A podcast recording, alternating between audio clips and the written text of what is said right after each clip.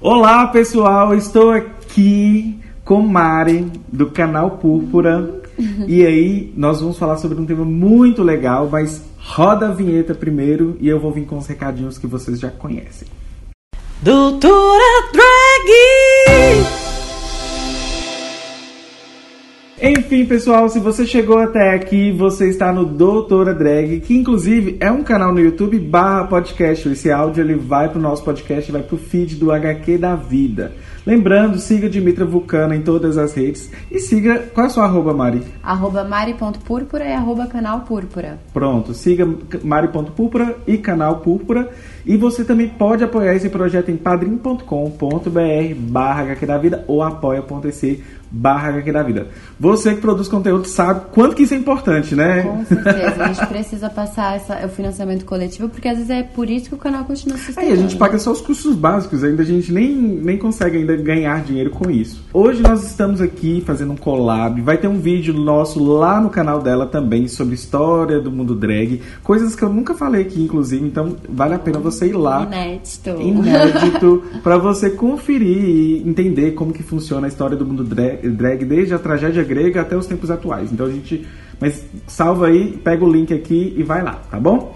Agora vamos para Mari, vamos uh! na pauta de hoje, né? O que, é que a gente vai falar? A gente estava conversando aqui em off sobre pautas de identidade. Uhum. Existem quando a gente está num momento de retrocesso, de ultraconservadorismo, de ultraliberalismo e senhor Jair Messias Bolsonaro aí atacando em todas as frentes e as pessoas falam assim: olha, você está falando de uma coisa que é desnecessária no momento. E, bem, não é, né?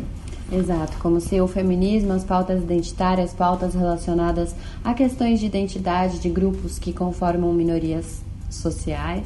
É, a gente fala disso porque a gente acha importante que isso seja tratado paralelamente à questão de classe. Só que a gente é criticada por isso, né? Uhum. Ah, os LGBTs, as feministas, uhum. o pessoal do movimento negro também é criticado Sim. veementemente. Então, a gente vê que na verdade essas pautas elas podem andar juntas e devem andar juntas. Então, se a gente pautar classe, se a gente pensar também feminismo, LGBTs, movimento negro, a gente consegue aí andar mais com essas pautas. E uma coisa não atrapalha a outra, não, não se anulam na verdade. Sim, é, eu acho que não existe, é que nem a frase que a gente grita muito na militância, sem feminismo não há socialismo, né? Primeiro por uma questão prática. É, por exemplo, enquanto a mulher tem de cuidar, se você você observar uma sociedade com machismo estrutural, a mulher precisa cuidar da criança enquanto o marido sai, mesmo que seja um casal de militantes, vai ser um casal de militantes em que só o cara consegue ter o tempo para militar. Mesma coisa, as pessoas. Ele ajuda. É, ele ajuda nas tarefas de casa, como se ele não sujasse a mesma quantidade de louça e roupa, enfim. E além disso, tem uma questão. É, e as pessoas que não são absorvidas pelo mercado de trabalho é, em espaços de destaque na mesma proporção em que figuram na sociedade? Então, se os negros, por exemplo, sempre ficarem numa posição que não é de liderança e não jamais em mais de 50% dos, dos chefes serem negros, como figuram na sociedade, eles vão ter muito mais dificuldade de militar, vão precisar se dividir em milhares de trabalhos e aí a representatividade vai ficando mínima, né? Então, primeiro por essa questão já, já faz sentido que eu, eu, já até falei lá com a, com a Sabrina no canal Tese 11 sobre Pink Money. Eu falei assim. Beijo, Sá. Ah, inclusive Pink Money. Já veio de Pink, ó, Hoje eu estou a própria a Pink Money. e representatividade importa, mas com qualidade. A gente também tem que pensar como essas estruturas, né? Você estava falando aí de reprodução social e como que esse trabalho é delegado para as mulheres como obrigatório, como uma coisa natural, como se a mulher tivesse nascido configurada com todas as habilidades possíveis para ser mãe e o pai ser isso aí que a gente conhece, né? Essa figura ausente que, que a gente tem. Então, o feminismo vem para costurar isso e explicar como que funcionam essas estruturas de opressão entre as mulheres. Sim, e também mesmo as mulheres que estão inseridas na militância já ganharam uma, uma é, um destaque, né, uma visibilidade, um reconhecimento, é, muitas vezes são interrompidas por homens ou então é, tratadas como se o que elas estão falando fosse menos importante ou se elas têm algum problema no dia a dia, alguma coisa que aconteceu, já é, é tratado como se fosse incompetência, né? Ah, chegou tarde porque, né? E, e as pessoas não entendem a importância de, de falar sobre as questões do universo feminino, né? E, e Mari, você está aí na, na militância, na rua, faz coberturas Você, inclusive, né, é, fez. a- o- Fantasiou-se de Barbie fascista. Sim, de Bolsomínia. Bolsomínia. Conte mais sobre isso, é pra gente também localizar o que, o que que você faz no canal, porque é interessante a gente cruzar essa militância, o feminismo, luta de classes, porque o que você faz também é super interessante e importante, né? Obrigada. E perigoso, inclusive. E perigoso, é. Muitas pessoas, assim, minha mãe, pessoas que se preocupam, falam: olha, legal, mas já deu, né? Não vamos ficar fazendo isso de novo. Basicamente, assim, eu tenho o canal Púrpura há três anos e pouco. E eu sempre falei sobre pautas identitárias, questões de classe, é, questões de nomenclatura mesmo de militância. E aí no início eram vídeos didáticos, a intenção era contextualizar o impeachment da presidenta Dilma. E por uma indignação pessoal mesmo, né? Eu gostava de escrever e fui transformando isso em vídeos. E aí, é, ao longo do tempo, é, o formato foi se expandindo para entrevistas, é, cobertura de manifestações, cobertura de eventos. E aí, assim, eu sempre fui nas manifestações eh, vestida de vermelho, ou então com a camiseta da pauta, mas sempre manifestações do campo progressista. Aham. Mas se você observar nos vídeos mais antigos do canal, já tinha uma veia meio de trollagem, né? Então já tinha ido na Paulista em manifestação verde e amarela, tirar a camiseta de cima e falar e ficar com a de baixo vermelha. Ah. Falar Lula ladrão roubou meu coração, porque eles estavam gritando Lula ladrão, eu queria né, dar uma resposta. Sempre tinha alguma coisa desse tipo. E eu, eu acredito que o deboche, ele é muito. ele é estratégico. Ele é uma ferramenta de de reação, de luta contra determinadas pautas opressoras, mas jamais debochando de quem é oprimido. Por isso que quando alguém vem debochar do feminismo, dizendo, ah, não é a senhora que é, que é a rainha do deboche, eu falo, não, eu debocho de quem mata. Você está debochando de quem morre, né? Aham. Então é uma diferença muito grande. Ah, Já chegaram a me falar, você não acha desrespeitoso ridicularizar a manifestação dos outros? Eu falo, olha, eu não estou ali impedindo ninguém de falar, e muito menos ah, violentando ninguém. Eu estou indo com cartaz que eu acredito que deboche daquelas pautas que oprimem as pessoas pobres, as pessoas que são vítimas de políticas de extermínio mesmo. Ei meninas, tudo bom? Olha só, o microfone de lapela não pegou o restante da gravação. E aí vamos ter que ficar assim, tá bom? Mas espero que gostem, curtam e continuem aí compartilhando, porque essa conversa ficou maravilhosa. Quarta-feira também teremos um podcast com a Mari sobre o caso da Preta Ferreira. Quem não conhece, já acompanha aí, fica aí Abra o Instagram que é preferreira e quarta-feira vocês já vão ficar com esse spoiler pra vocês aí. De brinde por causa desse dessa merdinha que eu fiz, né? Então os cartazes traziam frases do tipo chega de heterofobia, é, não a ditadura gaysista, bem absurdo, armas sim, bolsas não, é, como é que era? Sim as armas, não as cotas, umas coisas assim. Todas as frases foram inspiradas em comentários que os bolsonaristas deixam, comentários de ódio ou de intolerância que eles deixam no meu canal. Então eu nem cheguei a inventar, tinha uma que era do próprio presidente, que era Brasil e Estados Unidos acima de tudo. então eu coloquei isso, né? Os cartazes tinham frente e verso, então foi um, dois, três, quatro. Eu ficava trocando.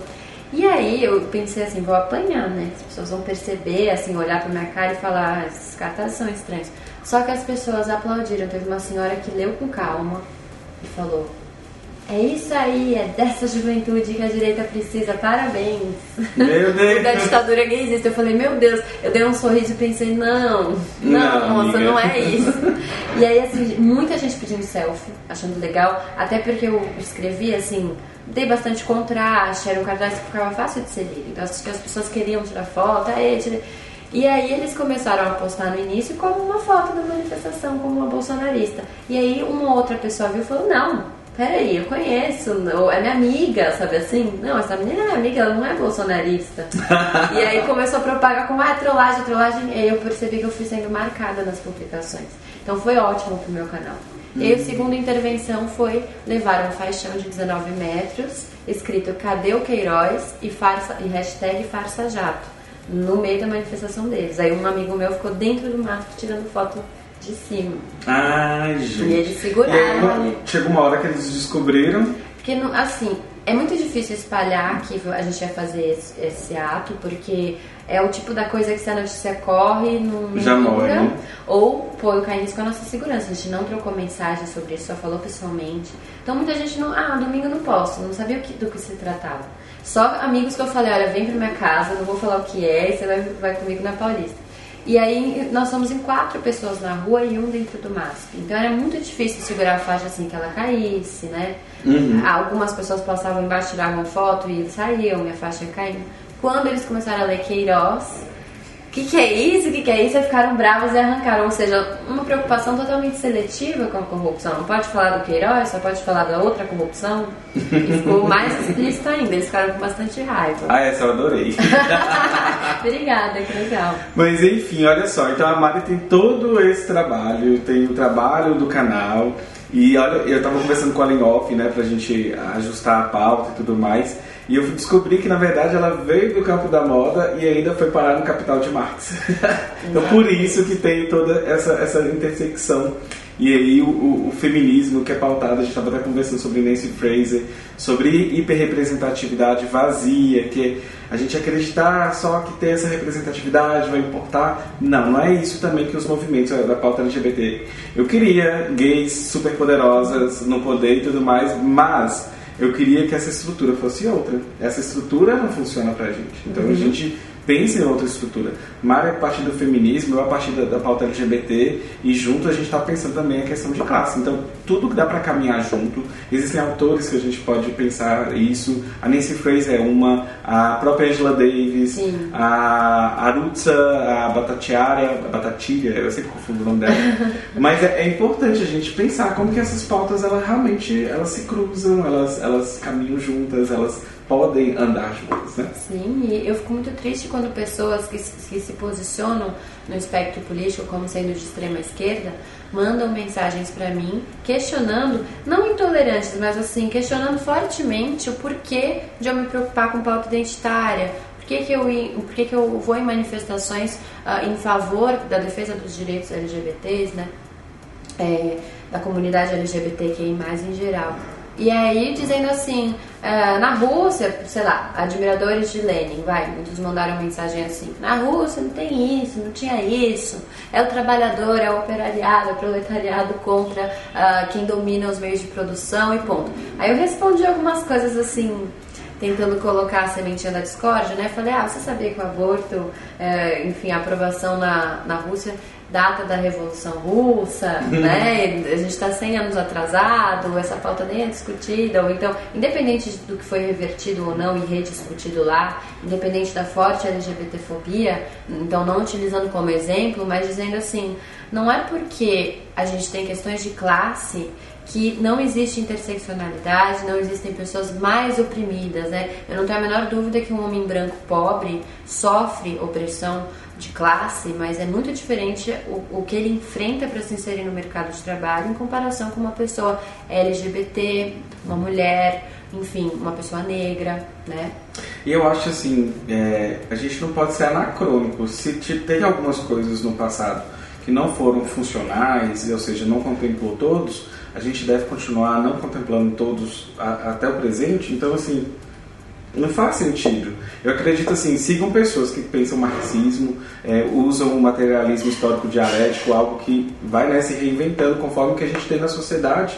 Então, o material, o que a gente tem hoje pede isso. Então, por que não a gente é, seguir o próprio método científico do marxismo? Sim, exatamente. Inclusive para as críticas que eles fazem às personalidades que a esquerda cultua. Quando vem alguém dizer assim, ah, mas você fala do Che Guevara, que eu até brinco, que eu nasci no mesmo dia que ele, né? Ah, é 13 de agosto? 14 de junho. Ah, tá. Não, quem é. Não. 13 de agosto é o Fidel. É o Fidel. Foi ontem. É, eu tô, tô, já fazendo correlação e eu- é, é Fidel, isso mesmo. Fidel, se você assistiu o filme Diário de Motocicleta, tem um momento ali no, no dia do aniversário dele que ele chega, enfim, na saga, ali em determinado lugar. E aí eu olhei e falei, 14, é o mesmo dia que o meu. E assim, tem gente que fala, que hipocrisia. Che Guevara fuzilava gays simplesmente por serem gays. Quantos gays foram pro, pro paredão por culpa dele e do Fidel? E aí eu respondo assim, bom, primeiro que para fazer essa crítica é necessário ter dados, né? Quando vem gente falando que o, que o é, stalinismo matou sei lá quantos milhões, é importante a gente contextualizar em que momento esses dados foram colhidos. Não duvidando da, da violência de determinadas implantações de regimes, mas uh, não, também não extrapolando para o achismo. E no caso do Che Guevara, eu digo o seguinte: a época em que a Revolução Cubana aconteceu, é, em muitos lugares era crime ser gay. As pessoas eram assassinadas, seja na rua, seja pela polícia. Vamos pegar só um exemplo bem claro, né? Uhum. Nós temos Alan Turing, que, que quebrou os códigos na Segunda Guerra Mundial e tudo mais. Ele era gay.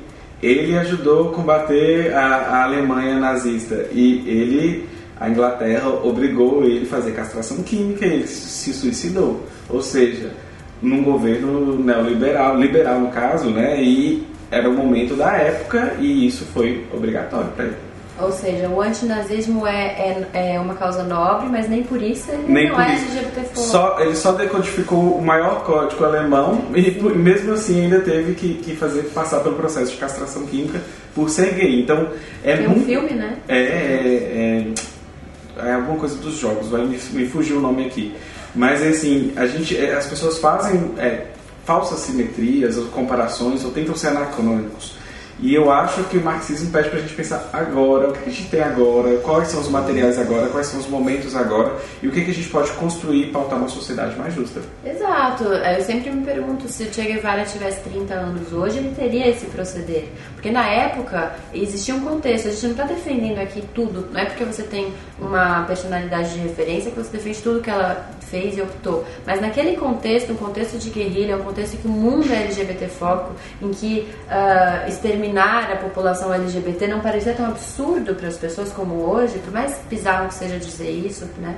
Ah, não dá pra você simplesmente julgar. Ah, pegou em armas. Ele não tá num shopping aqui perto, né? No, em 2019. É muito diferente. Mas aí as pessoas, é, enfim, acho que existe uma deturpação, assim também como existe o jovem que só quer pegar em armas e não é bem assim. Eu, inclusive eu vi o Jones fazendo um, um texto assim, calma jovens, não é bem assim. Eu não vou incitar ninguém a pegar em armas porque não é assim que as coisas funcionam. E eu gosto muito daquele mote que a gente estava conversando sobre o feminismo para os 99%. É, anticapitalista, anti-imperialista, porque nós somos aqui do- da, da periferia do mundo, né? a gente sofre com esse imperialismo. É ecossocialista, e lembrem aí da Sabrina Fernandes, que divulga a palavra do ecossocialismo. É, fem- pró-feminista, feminista na verdade, né? anti-LGBTfóbico, antirracista. Enfim, acho que tem tu, todas essas pautas, elas, elas caminham, elas andam juntas. E aí fica a indicação feminismo para os 99%. Não é o publi da Boitempo, né? Não é apenas uma, uma, Uma referência. expressão de algo que você gostou muito, né, de ler, uma literatura importante. É, é, é interessante pensar o feminismo para os 99%, porque ele tem uma correlação com a questão do feminismo branco, né? Já teve alguns vídeos que eu fiz chamando militantes negros para falar sobre pautas que incluem também a pauta antirracismo, e aí eles disseram assim, eu fiquei impressionada com essa frase. Quem me disse isso foi o Douglas Belchior, especificamente. Na verdade, trocando uma ideia sobre isso com a live, né, do canal Púrpura, e aí ele, assim, apesar de a gente estar falando sobre o antirracismo, ele disse que eu certamente naquela pauta estaria sendo mais escutada eh, como branca do que se eu fosse uma mulher negra falando sobre aquilo. Então, assim, é importantíssimo que, por exemplo, independente de a gente ter lugar de fala, a gente fale sobre o assunto, só que se colocando no local. Localizando devido. sua fala, né? Enquanto É. mulher, mulher branca, cis, Isso. hétero. Não sei se você é hétero. Não, pareço, né? Olha o estereótipo. Muita gente fala que Barbie. é hétero, mas não sou. Não, eu faço parte do vale. Ah, que bom. Mas assim, o que que acontece? É, é lógico que é importante falar e dar visibilidade à pauta, né? Se eu tenho um espaço, um canal em que eu debato com as pessoas, eu posso falar disso, mas convidando quem vive e quem entende desse assunto, não tentando me sobrepor à fala da pessoa, não tentando obter o protagonismo, né? Uhum. Então, manifestações, por exemplo, com relação a Marielle, né? Falando do assassinato da Marielle Franco, eu procuro ficar na parte da calçada, correndo lateralmente. Jamais vou ficar na frente da faixa, segurar a faixa. Porque eu, eu, eu acredito que assim, eu faço parte daquele protesto, mas eu não preciso me colocar como protagonista. Feminismo negro, o movimento LGBT estão ali na frente confeccionando aqueles materiais. Materiais, mas eu com certeza agrego se eu filmar, se eu entrevistar pessoas, se eu tirar fotos. Da publicar. visibilidade, né? Usar o seu canal. É, realmente, essa crítica ao feminismo branco liberal, por exemplo. Na verdade, acho que tudo que a gente conversou aqui, o liberalismo coopta tudo. Quando a gente fala de pauta LGBT, tem o Pink Money, e aí é uma cooptação. Quando a gente tem o feminismo branco liberal, a mesma coisa. No movimento negro também vai existir, porque é isso que eles querem, né? É dar, nos dar migalhas pra gente poder achar que tá tudo bem e não tá. É mais ou menos isso. se contentar, porque quem não tem nada de respeito e visibilidade, ter algo parece que já é maravilhoso, né? Enfim, gente, essa é uma discussão. Sigam lá o canal da Mari. Eu acho que quem me segue aqui provavelmente já deve conhecer ela, porque o meu canal ainda é pequenininho, mas vai crescer, eu espero. E olha, eu vou te falar que eu escuto falar muito do seu canal, porque às vezes eu coloco ali uma, uma seleção que alguém fez, me citando, agradecendo, e falo, gente, indiquem outros. E uma galera falando do seu, eu achei muito legal. Que bom, gente. A hora das humilhadas serão exaltadas. tá chegando, tá chegando. Com certeza. Mari, olha, brigadão por esse papo, assim, sério, que foi maravilhoso. É super bom estar aqui, conversar com pessoas em São Paulo e fazer esses vários collabs que eu tô aqui numa semana louca. E foi um prazer ter te conhecido pessoalmente. Sempre Eu- fofo, sempre Ah, disponível, obrigada. acessível. Eu fiquei muito feliz de ter dado certo os nossos horários, né? Aham. Eu tinha convidado a Dimitra para participar do programa Brasil Sem Tabu. Aconteceu uma questão ali de mudança de agenda, mas você está convidadíssima para a próxima Sim, vez que você sim, sim. vier. E fiquei feliz de a gente conseguir gravar. É, espero que o programa já vai estar começando agora, o programa né, vai estar bombando e a gente já, Sim, já a gente chega. foca em pautas relacionadas à sexualidade, identitarismo, e você vai ser muito Pronto, vai ter uma drag na TV, gente. É isso. Ah, sigam lá o canal Púrpura também e o vídeo que eu vou postar com a Dimitra falando sobre mais pautas, né? Isso. Do universo drag. Vocês vão entender tudo que acontece de drag desde a tragédia grega até os tempos atuais. Ai, e como isso correlaciona com política. Sim, com Vocês vão ver aí agora. Ó, beijo, beijo, tchau, tchau. Half-Deaf.